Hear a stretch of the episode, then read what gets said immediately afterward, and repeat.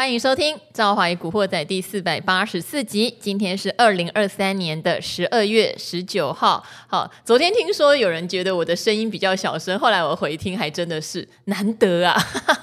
还真难得。因为大家每次都说我的声音就是比较亮，女生嘛，可能也比较高亢，都把来宾的声音压掉，然后说在转那个收听的时候，听到我先转小声，听到来宾要转大声。好。辛苦大家了，我会努力控制一下 我的声音哦。那这边还是宣传一下，就是我的李兆华与古惑仔的 YouTube 频道，我们已经开了频道专属会员。那非常谢谢，昨天已经有蛮多朋友加入支持我们哦。希望大家如果喜欢这个古惑仔的 Podcast 的的内容，或是之后我们会在 YouTube 频道也会制作非常好的独家影片。如果支持的话，也给兆华一个频道专属会员的加入好吗？好，那今天呢，台股的状况是。盘中一度我记得有跌到将近可能一百五十点，嗯，但是尾盘有慢慢慢慢拉上来，后来是收跌七十五点，这跟前一阵子的情况有点反过来哦。大家还记得有一阵子是都开盘大涨，然后开高走低，即使后来是收红，但心情很差，因为开盘去抢的人全部都被套牢。但这几天就有一点点是开低走高，哈，就收盘的时候没有想象的糟，好。指数还是维持在一万七千五百七十六点，只是产业的轮动很迅速。今天盘面上的亮点只剩下航运股啊、防疫类啊。好，大家真的要注意健康，因为兆华最近身边很多朋友得了 A 流哦，真的好严重。就算很壮的人，好像也要一个礼拜才能稍微恢复元气。所以大家真的真的要注重自己的健康，因为现在天气的变化是很大的。好，我们先来欢迎今天的来宾哦，是我们国泰正奇的蔡明。明翰，明翰经理，赵华好，听众朋友大家好，好，明翰经理来哈，就很多人说很喜欢明翰经理的声音，所以你千万不能感冒。OK，我会保重，你会保重。然后明翰经理也常常带给我们非常棒的研究资讯。我们知道这一波以来，您也是比较乐观的一个哈，是好，只是涨到这边了，开始出现一些像昨天晚上联准会的几个官员，就有点觉得，也许最近的股市你们也太嗨了，在这个利率。决策会议之后，看到鲍尔说有往降息的方向靠拢，就开趴了，不是令人很愉悦。他们实在看不下去了哈，就请大家对降息的预期不要这么乐观哈。但当然也不是说会再升息啦，现在看起来就。真的利率见顶了，只是也许降息的时间表不要像呃有的券商或金控公司估三月，也许乐观了些哈。结果这句话就造成了股债都得到了压抑，都回跌了。好，到底怎么样看这次的回档？是一个健康的回档呢，还是一个呃 party 它可能会有一个比较剧烈的震荡？我们要怎么判断？好，我们先这个回到刚刚这个话题哦。先应该这样，我们回到上礼拜，我觉得上礼拜那是比较重要的关键。应该说，呃，上礼拜这个联准会利率会议还没开的时候，就提到，其实我觉得当时提到，他只要不要再出现更鹰派的言论，那理论上很有机会复制十一月的这个行情。等于说会议之后呢，这个资金 party 又再开始。但是老实讲哦。他的这个鸽派也是出乎市场预料，我也没想到他会这么的鸽派，讲的那么软。哎，对，那其实这个很多投资人问我说，哎，那这样不是更好？我个人要老实说啦，就长线角度，其实我是不太希望看到他鸽派的哦。因为这怎么说？要要提醒大家，我们就是要告诉他，呃，这个慢慢从紧缩转宽松，这个是可以确认不变的，哪怕之前。这个当时八九月状况不好的时候，我们也是告诉大家，这个尾声就已经即将到来。那后来从十一月看到之后，也告诉大家，这个理论上这个趋势就已经确立，不要怀疑。那我但我希望的是慢慢来，因为股市很怕一个东西，就是利多实现。所以呃，刚刚刚也提到话题，到底是三月还是五月？可其实如果能让我选，我希望越后面越好。为什么？因为越后面它利多越不会实现，股市才会不断往上走高。哦，因为你你今天如果是三月就看到降息，我懂了，你意思是等到大家看到就没了。哎、欸，对，那个整个 嗨度会降低非常多，市场都很变态。对，就是这样子，股市就长这样。就像呃，这个他希望他转鸽派，可是我我自己的内心，我其实我不希望他开口。世界总在暧昧的时候最美丽。重点就是希望暧昧。市场认为他会，但他坚持说不会。但是市场就一直认为他会。这样的情况下，就一直能够有机会让这个多头格局持续延续。但他上礼拜确实是很意外的说出口之后，那这块来讲，导致这个市场一定会及时反应，当然包含股债市，尤其债市反应非常的剧烈。那我觉得说，呃，这个这个时候官员是不是应该站出来说话？我我个人觉得绝对是应该的，因为呃，不希望他这个努力了快两年了，从去年初开始升息到现在，不希望这这么大努力就就很快就就就因此而结束。那我们之前就告诉大家，他转鸽派是迟早的事情，但我个人的观点都一直觉得他转鸽派一定是。呃，时间非常接近，一定应该讲准备要降息了，他才会说出口。那这次是有一点点的意外，但是我们还是要提醒大家，就是呃，这个时间点往前拉。但是我如果让我刚刚提到，如果让我选，我希望晚一点点。但事情已经发生，但是目前资金流还是会持续回流进来。我觉得这个。这个长线来讲是不会改变，但是我刚刚提到，因为短线过度激情哦，所以很有可能多多少少，我觉得会进入整理的几率是相对比较高的。那这。包含几个因素啦，我们可以看到，无论汇市啦、债市，包其实我老实讲，股市还不算激情的。刚刚也提到，确实在这个债市的一个部分来讲，表现的是相对更加的激情。但是无论如何，在这里一定要稍微踩一下刹车。所以我个人觉得，呃，这个债市会刹车之外，股市也会。那尤其是美股的部分，只是我们要提醒大家，最近应该说讲到国际股市，要给大家一个概念，就是美股。非常的激情，但雅股却非一季非常的冷静。就是呢，它大涨的情况下，我们隔天要么就不理它，要么就只有小涨。然后呢，昨天。官员呢出来放鹰，美股还是不管它，继续的收红。但雅股今天来讲就有些许的压力，嗯、所以我觉得照这个情势来看，我觉得尤其美股乖离率这么高的情况下，加上现在马上要开始放这个圣诞节，所以美股量呢一定会缩减。所以我觉得美股在要有一个心理准备，就这段时间它拉回，我觉得是比较合理，而且。对后续走势来讲，绝对是相对比较健康的，但是会有个问题啊，就是说我们前段它它在往上嗨的时候没跟，所以这段时间呢要有心理准备，就是它可能会拉回，但是我们跌势一定会比它轻。因为这样听起来才是合理的状况，所以我觉得说未来几天可能可能到，我个人觉得甚至有可能到元旦之前都会类似这样的格局，就是美股慢慢的可能涨不太上去了，那开始震荡整理，那雅股看似有一点压力，那但是其实呢这个架构来讲，我觉得长线的部分也不会有太大的这个呃回档的可能性，但尤其是我们也可以看到，其实外资也嗅到这样的一个味道，嗯，所以可以看到。它其实，在现货的部分来讲，这几天它是没有太大的动作，但是它在期货的部分已经放了大量的空单，他也认为会有回档。那我建议投资人来讲，我要提醒大家，就是说这一两年外资的特色就是做的非常短。所以，投资人来讲，不要因为外资的动向而呃，等于说转为比较保守，就很害怕，担心这整个盘势会有拉回。我还是要再度重申哦，大家去看一下，就是我个人觉得外资真正比较长线的动向，还是在在这个所谓的借券卖出的部分。目前来讲，它还是呈现呃所谓的小幅回补的状况，并没有长线看空。所以，短线来看，看到这个外资呢稍微偏空操作，我觉得它赌的也是这几天可能会有稍微回。回档，所以呢，他先行布了一些空单，等到拉回，他很快又会回补。所以我应该说提醒大家，这段时间可能会先行震荡整理，时间点可能要等待元旦呢，外资整个放假结束，那后续来讲，整个动能才会比较强劲哦。好，因为如果大家只看这两天的外资动向哈，现货的部分，昨天买超七亿，今天只买超一点六亿，还是买超啊？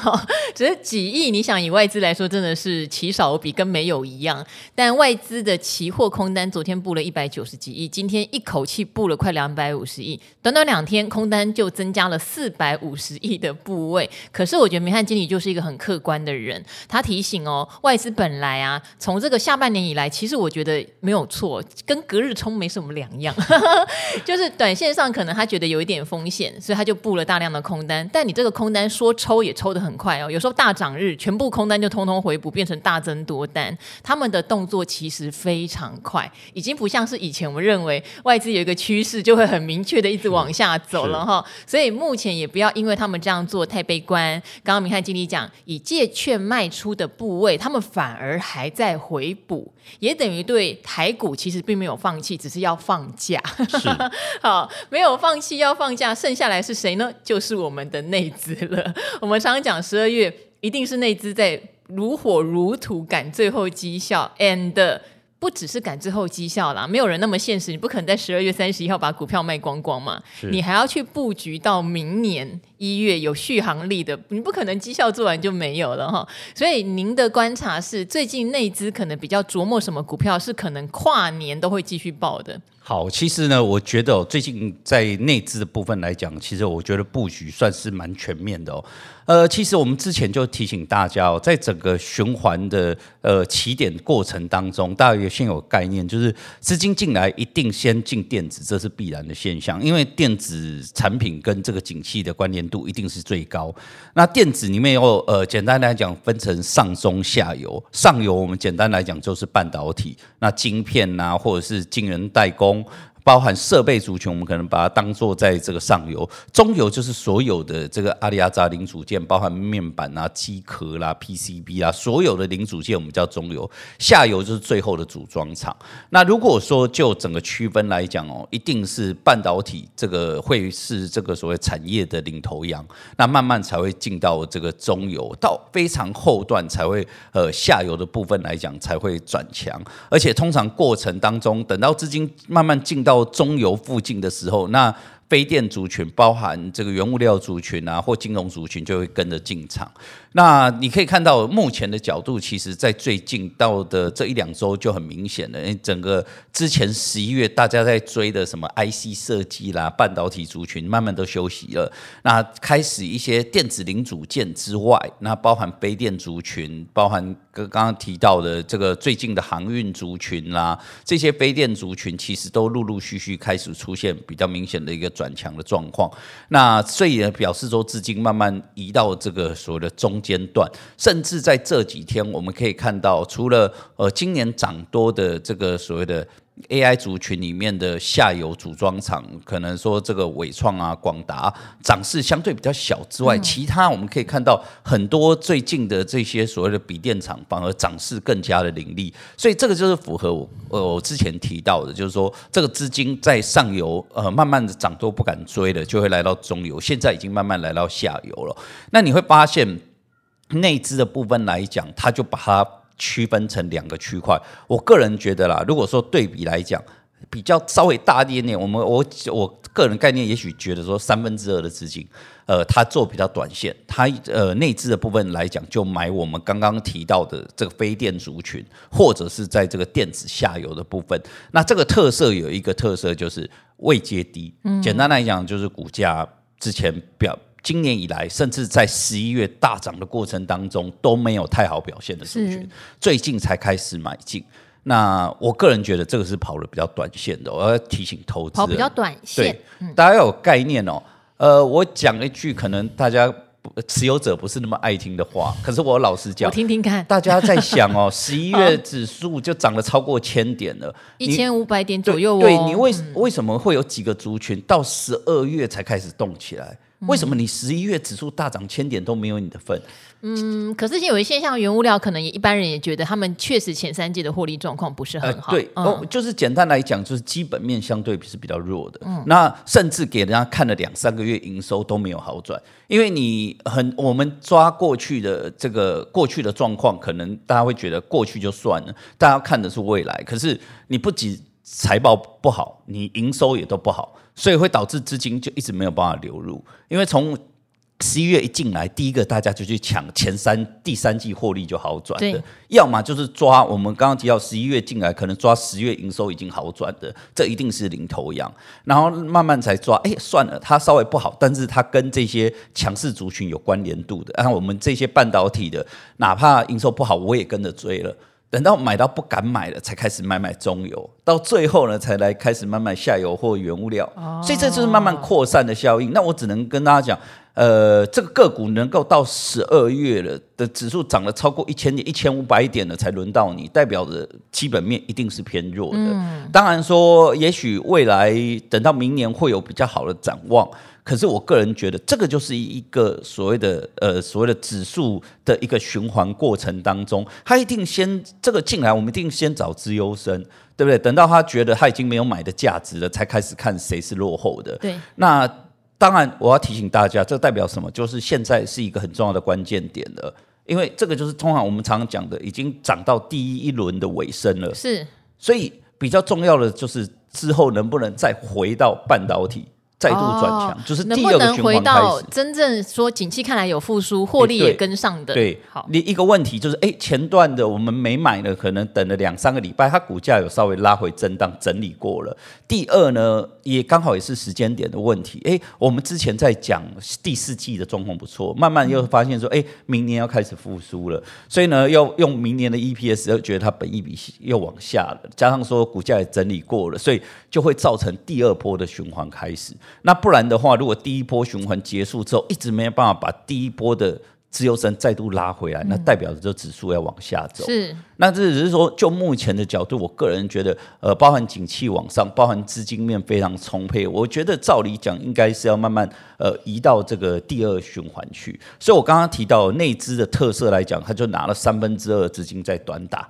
他就买那些所谓的非电族群啊，低位接最近刚转强的这些个股，哪怕说很明显的这些基本面好不好？简单来讲，我们这些个股你搜寻一下，不要说。大家报告看法中立，简单来讲，这些根本没报告。嗯，这些族群都已经很久研究员连看都不看的，所以最近都纷纷开始转强了。那进场，研，我们就说这些法人其实进场，他就已经没有什么基本面的依据了，因为呃，大家有一段时间没看了，所以纯粹只是为了买便宜。所以通常来讲，就是呃边走边看，他会先买第一段。那给他一点机会，那先去卡位。后续来讲，如果发现说基本面有慢慢好转，那也许他愿意后的稍微长一点点。对比来讲，我个人觉得现在如果以这个所谓船产的一个基本面来讲，最起码钢铁，我觉得现在法人买的信心会稍微足一点点。因为毕竟中钢各类型的盘价是有往上涨的。这我们看的是数字。对。那前段其实大家之前法人就有在猜，因为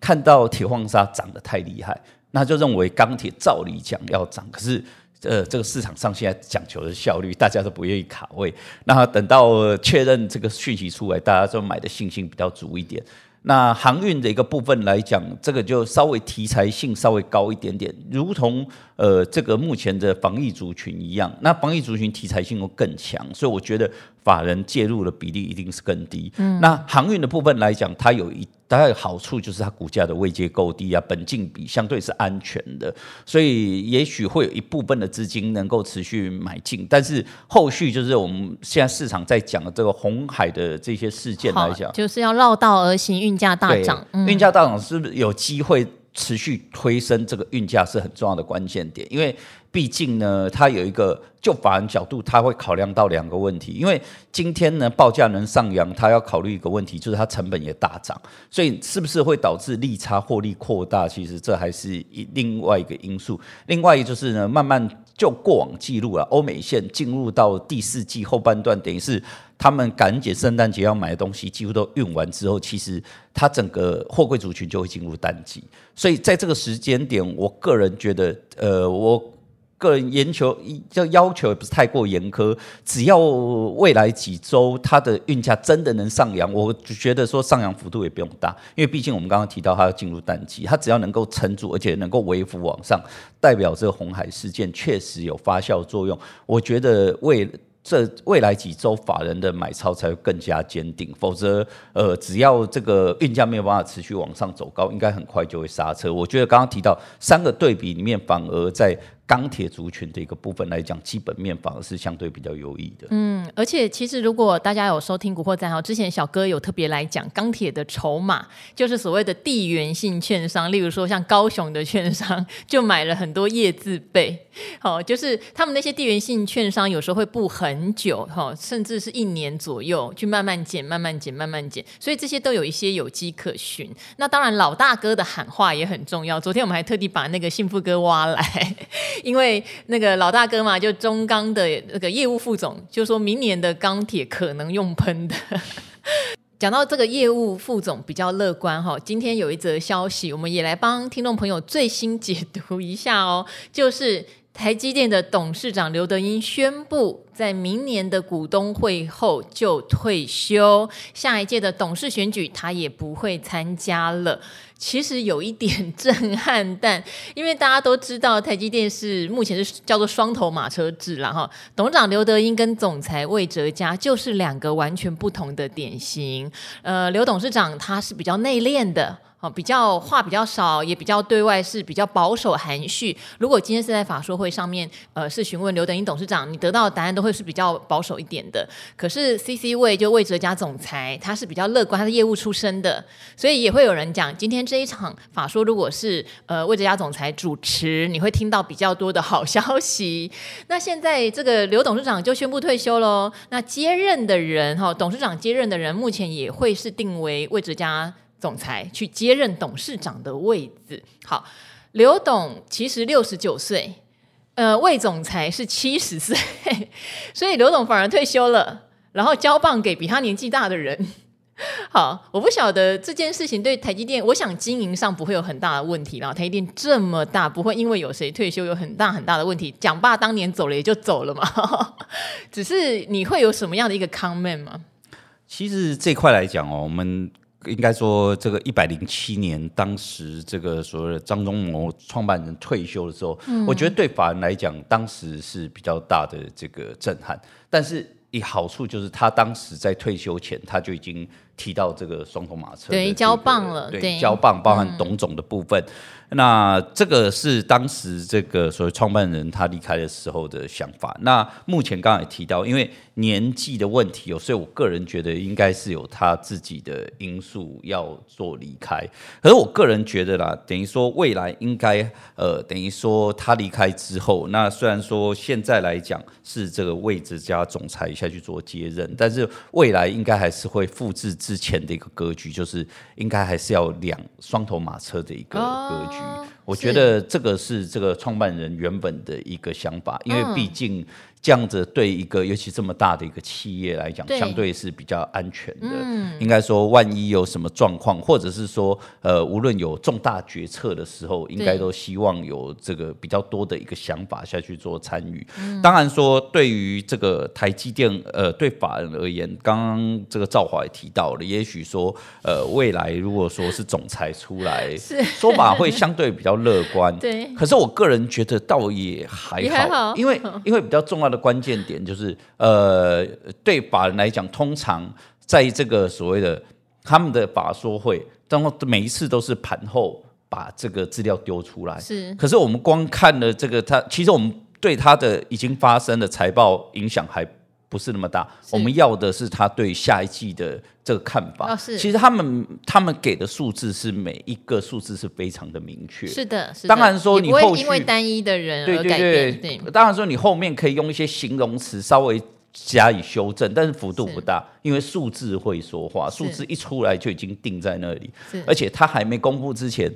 大家心里都已经有一把尺。是出来到底是。又预期不如预期，可能对这个市场来讲就会有很大的影响性。嗯、所以，呃，刚刚提到，确实从这个一零七年这个这个创办人他离开之后，其实目前双头马车的一个状况来讲，我觉得维持都是非常的这个稳定。是，那重点也是他这个整体的策略是非常稳定的。嗯、所以，我觉得说这个尤德英董事长如果卸任，其实对他的公司。影响程度其实并不会太大。当然说比较好的现象就是，呃，刚刚赵华也提到，会感觉好像这个董事长最近他反而是比较活跃在呃，对外的发言，对，因为我刚觉得，就是过去真的比较少对外的刘董事长出来演讲啦，呃、然后或是代表台积电去美国，就是参加一些行程，什么曝光率反而提升的时候要退休了。是，嗯，应该说他有最近确实在很多的会议，你会发现有他的身影，然后他有愿意谈话对半导体的看法，当然他不是讲他们公司，他讲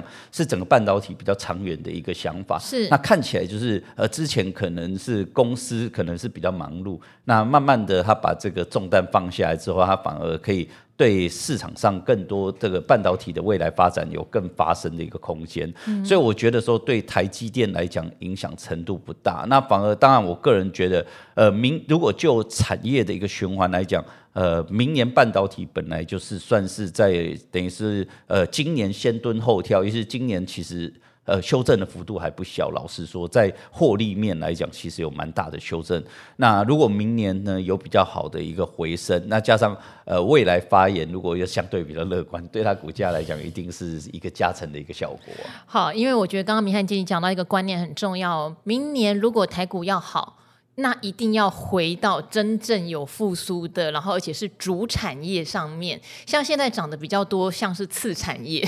或者是说，呃，虽然我们常常讲产业最近在轮动，你手上的股票如果它是一个低乖离率，也等于今年没有什么涨，而它有不错的殖利率或是 EPS 的话，一定会轮到它哈。当然，这个前提是在它是一个有体质的好股票。可是最近也有很多是其实也没什么获利呀，哈，像之前在涨板卡，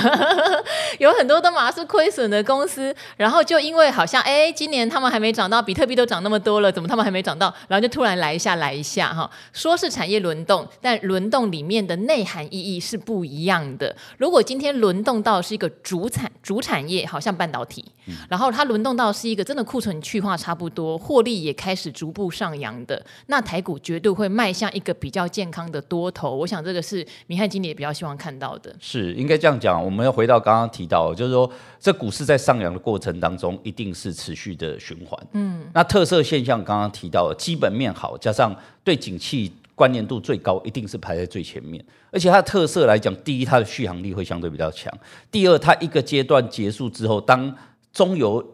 的涨一涨，随时它都有再串场的机会。但是如果到了尾端，基本面相对比较弱的族群，我们刚刚讲到了，就十一月不涨到十二月才涨的族群，我要提醒大家，它的风险差在哪里？当然，我们提到，如果今天指呃景气是好的，指数是对的，持续往上走，它一定会把所有人带着鸡犬升天是没有问题。所以，哪怕基本面比较弱的个股来讲，它绝对不会逆势下跌。但特色来讲，就是轮它一次之后，下一次要再轮到它，要等很久。就是你会发现不不太公平，为什么呃某一个族群它轮了三次，我的只轮了一次？我只能告诉你，因为基本面的不同。所以呢，哪怕这个前一段时间大家觉得它贵了，过一段时间它获利又上修，就发现它不贵贵。但是你的呢获利一直没有太大的变化，就会导致好啦，就是因为你相对落后，我就让你涨一波。但是后续你的获利面都没有太大的这个调整的情况下，理论上要等第二波，可能时间就会拉得很长。嗯。好，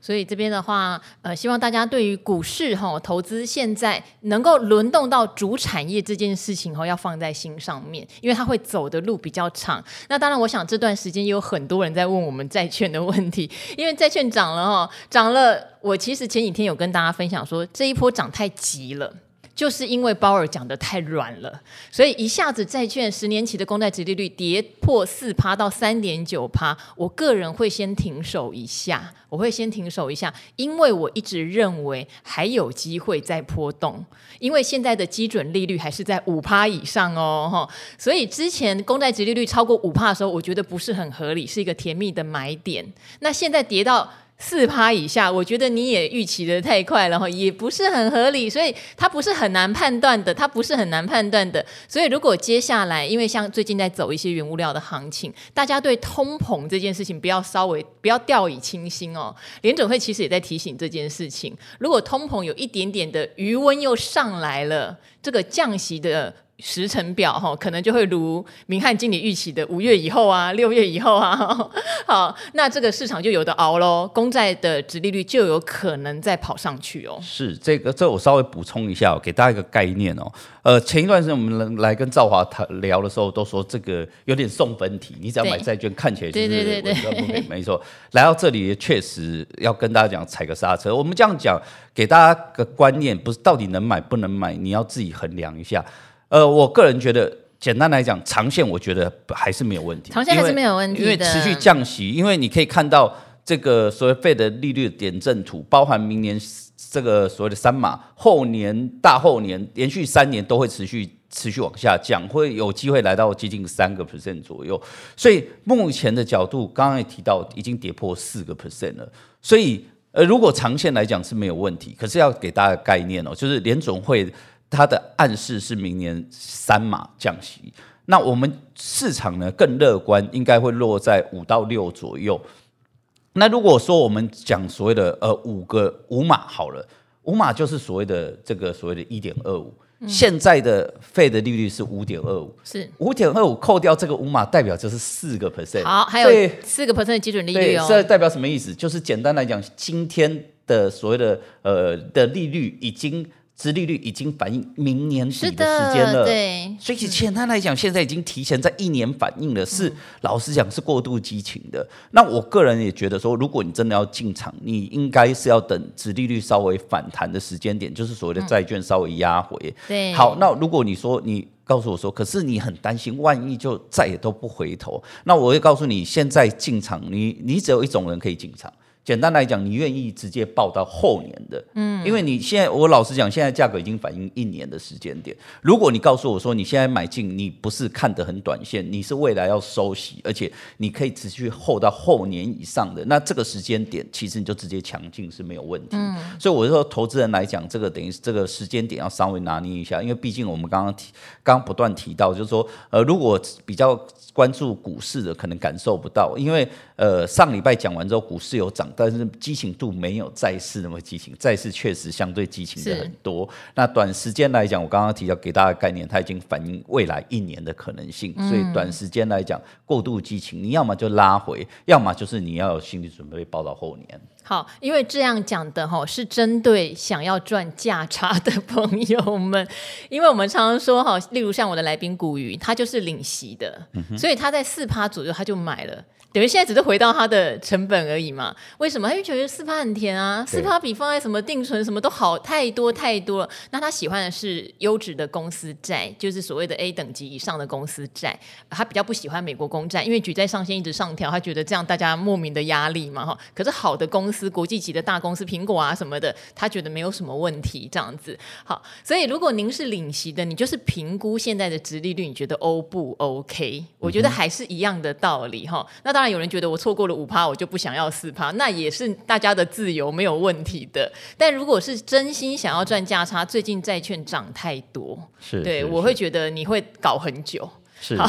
所以不急，你在等联准会出来吓吓大家，或者是通膨有什么余威上来的时候，就会有买点了。整整体架构来讲，我个人股债是不可能这么顺利，是中间有点颠簸是才是合理的，没错。那我常常跟投资人讲，就是呃，不要。被这个短线的这个情绪所影响，常常急不要急。对，仓股是大跌的时候，跟大家讲，哎，没有那么恐怖，真的没那么恐怖。那真的太嗨的时候，反而要跟大家降温一下，告诉大家，就像现在联总会做的事情，就是告诉大家投资，呃。必须走得长长久久，所以用比较长线的角度去，无论是选标的，甚至在选投入的时间，我觉得用这样的角度投资来讲，这样胜率就比较有机会有比较明显的拉高了。好，那今天非常谢谢明翰经理哈，也提供我们很多很多投资上正确的观念哦。那也希望大家多多支持我们的 Podcast 以及我的 YouTube 频道啦。那谢谢明翰，也跟各位股惑仔们说拜拜喽，拜拜，拜拜。